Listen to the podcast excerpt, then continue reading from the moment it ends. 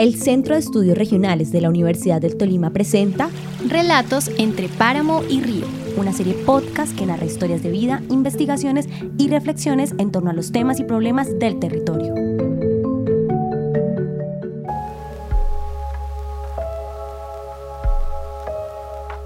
Como resultado de los diálogos en La Habana entre el gobierno nacional y las Fuerzas Armadas Revolucionarias de Colombia, FARC, se firmó en el 2016 un acuerdo de paz que prometía ponerle fin a más de 50 años de violencia y guerra en Colombia.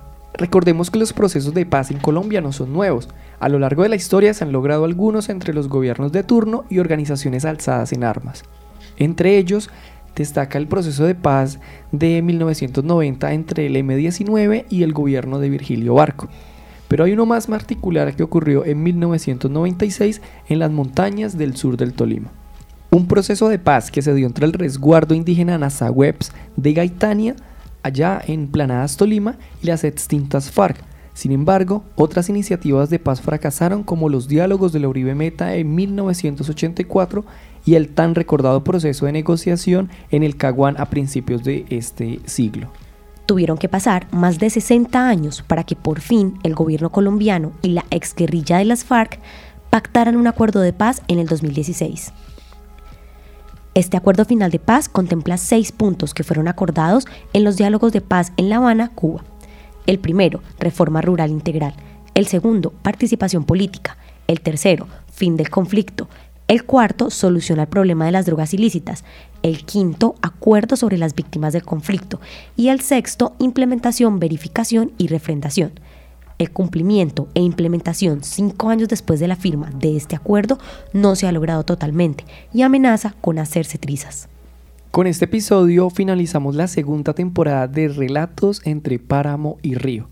Hoy contamos con la participación de Fildardo Barón Paya, gobernador del resguardo indígena Páez de Gaitania, el mismo resguardo que firmó un acuerdo de paz en 1996 para poner fin a los enfrentamientos entre el Ejército Nacional y las Fuerzas Armadas Revolucionarias de Colombia, FARC.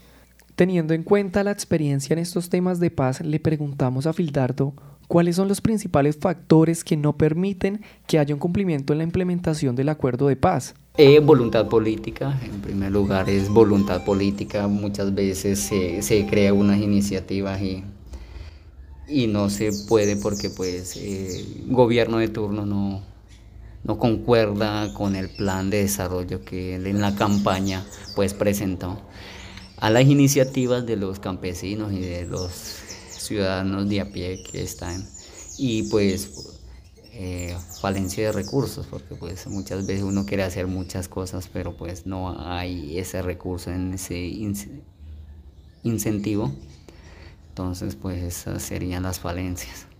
Los firmantes de la paz se han comprometido a cumplir con lo pactado en el acuerdo, a no incurrir en delitos y a cooperar con la verdad de los hechos, de la justicia y la no repetición. Pero el gobierno nacional no ha hecho su parte. Esto retrasa la implementación y genera la incertidumbre acerca de qué pasará con la paz. Hablamos con el vocero político del Espacio Territorial de Capacitación y Reincorporación de la Vereda Loso, ubicada en Planadas, Tolima, y le preguntamos acerca de los principales factores que, según ellos, no han permitido un cumplimiento de la implementación del acuerdo de paz. Entonces, yo, pensaría que independientemente de, personas, las agencias, las mismas agencias del gobierno, porque es que ellos uno miran esto como un tema de, una paz express todavía. Y, que el otro tema es que ellos miran es que ya la paz en Colombia está lista y mentir. La paz en Colombia todavía no ha empezado. Con un difícil acceso por el estado de sus vías, rodeado de montañas y al sur del Tolima se encuentra Planadas. Este municipio fue escenario del conflicto armado durante muchos años y ahora se sobrepone a los impactos de la guerra. Conversamos también con el alcalde de Planadas, John Wege, acerca de los avances de la implementación del acuerdo de paz en este municipio. La implementación del acuerdo, eh, pues, viéndolo en toda su dimensión, eh, creo que eh, lo que hemos definido es que se han constituido fallas de origen en el, avance, o más bien en la implementación, lo que ha hecho que, digamos que hoy, no, hoy muchas de las comunidades en general no perciban en, en, el cambio de muchas de las, digamos, de las infraestructuras, si es la palabra, eh, que permitiesen decir que la paz ayudó a cambiar en términos institucionales o en términos territoriales ese rezago eh, en términos de desarrollo que tiene la región. Eh, también desde el concepto de la confrontación armada, pues realmente lo que sí es que hay una, una un avance significativo en el sentido de que pues paran y, eso se ve reflejado tal vez en, número de heridos y muertos específicamente por combates que ya no se suscitan. Si bien es cierto, hay nuevos actores en el territorio que también amenazan sobre la tranquilidad en la, en la consolidación de la paz en la región. Según el Instituto Kroc, en su último informe, la mayor amenaza en estos momentos para la implementación del acuerdo de paz es la seguridad. Desde la firma del acuerdo hasta marzo del presente año, la cifra de homicidios afirmantes de la paz ha ido en aumento. Esto demuestra que el gobierno nacional no ha brindado las garantías de seguridad para proteger la vida de estas personas. Ante este panorama, el vocero político del ETCR, El Oso, manifiesta la incertidumbre. Que la gente demuestra cansancio ya y incertidumbre. Eso sí, eso sí es complicado, un tema más complejo. Porque, por ejemplo, yo, nosotros los líderes acá de espacio ya no podemos reunir a la gente y decirle no, tenemos que esperar otro año, porque la gente le va a decir ya llevamos cinco años esperando. Entonces, ¿cuánto más vamos a esperar?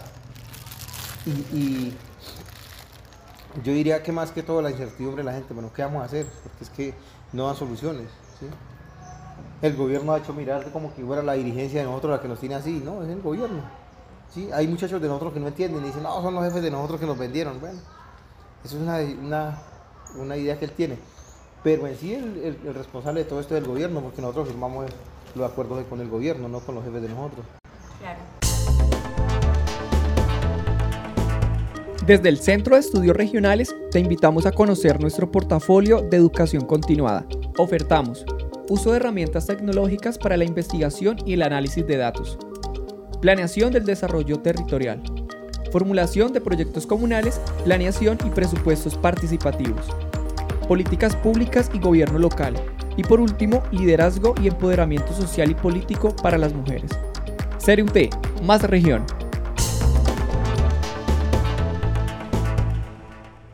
La lentitud en el proceso de implementación del acuerdo trae consecuencias negativas a los territorios que fueron afectados por la guerra.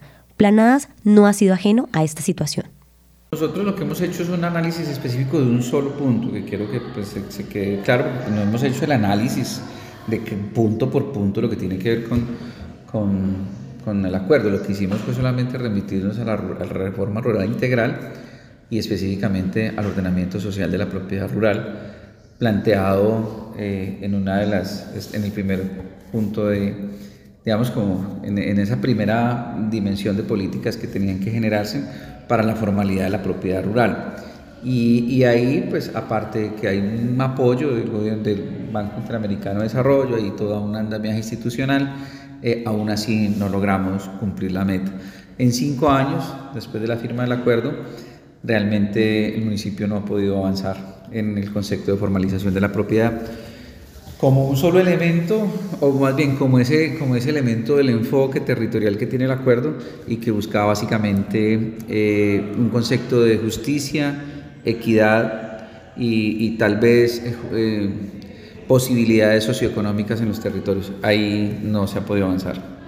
Las nuevas violencias y las consecuencias negativas que trae la no implementación del acuerdo de paz afecta también al resguardo indígena Paez de Gaitania. Al no cumplirse, pues eh, algunos combatientes se regresan a las armas y ya empiezan a generar otros grupos, otros, otros bloques para así, de esa manera, presionar al ciudadano, a, a las instituciones. Y nosotros como resguardo somos una institución y pues queremos pues permanecer neutralmente con nuestra propia cosmogonía y filosofía y entonces ahí no es compatible, entonces pues se genera un riesgo eh, alto cuando pues se trata de dialogar y pues para nosotros eh, de entrar a un diálogo estamos muy confundidos porque pues son nuevos frentes eh, nuevos cabecillas, que cada uno tiene un interés económico y para nosotros pues nos queda muy duro, tanto para el NASA y el campesino de a pie. Gracias por escucharnos en esta segunda temporada. Les invitamos a seguirnos en redes sociales y escuchar los episodios que realizamos desde el Centro de Estudios Regionales de la Universidad del Tolima. El gobernador de la comunidad indígena de Gaitania nos despide desde su lengua indígena país. Nos volveremos a escuchar en la tercera temporada con los relatos, historias y reflexiones entre los páramos y ríos del Tolima. Nas, te cuento, na, yuk. chęć te kłeździła si pełcha i picie.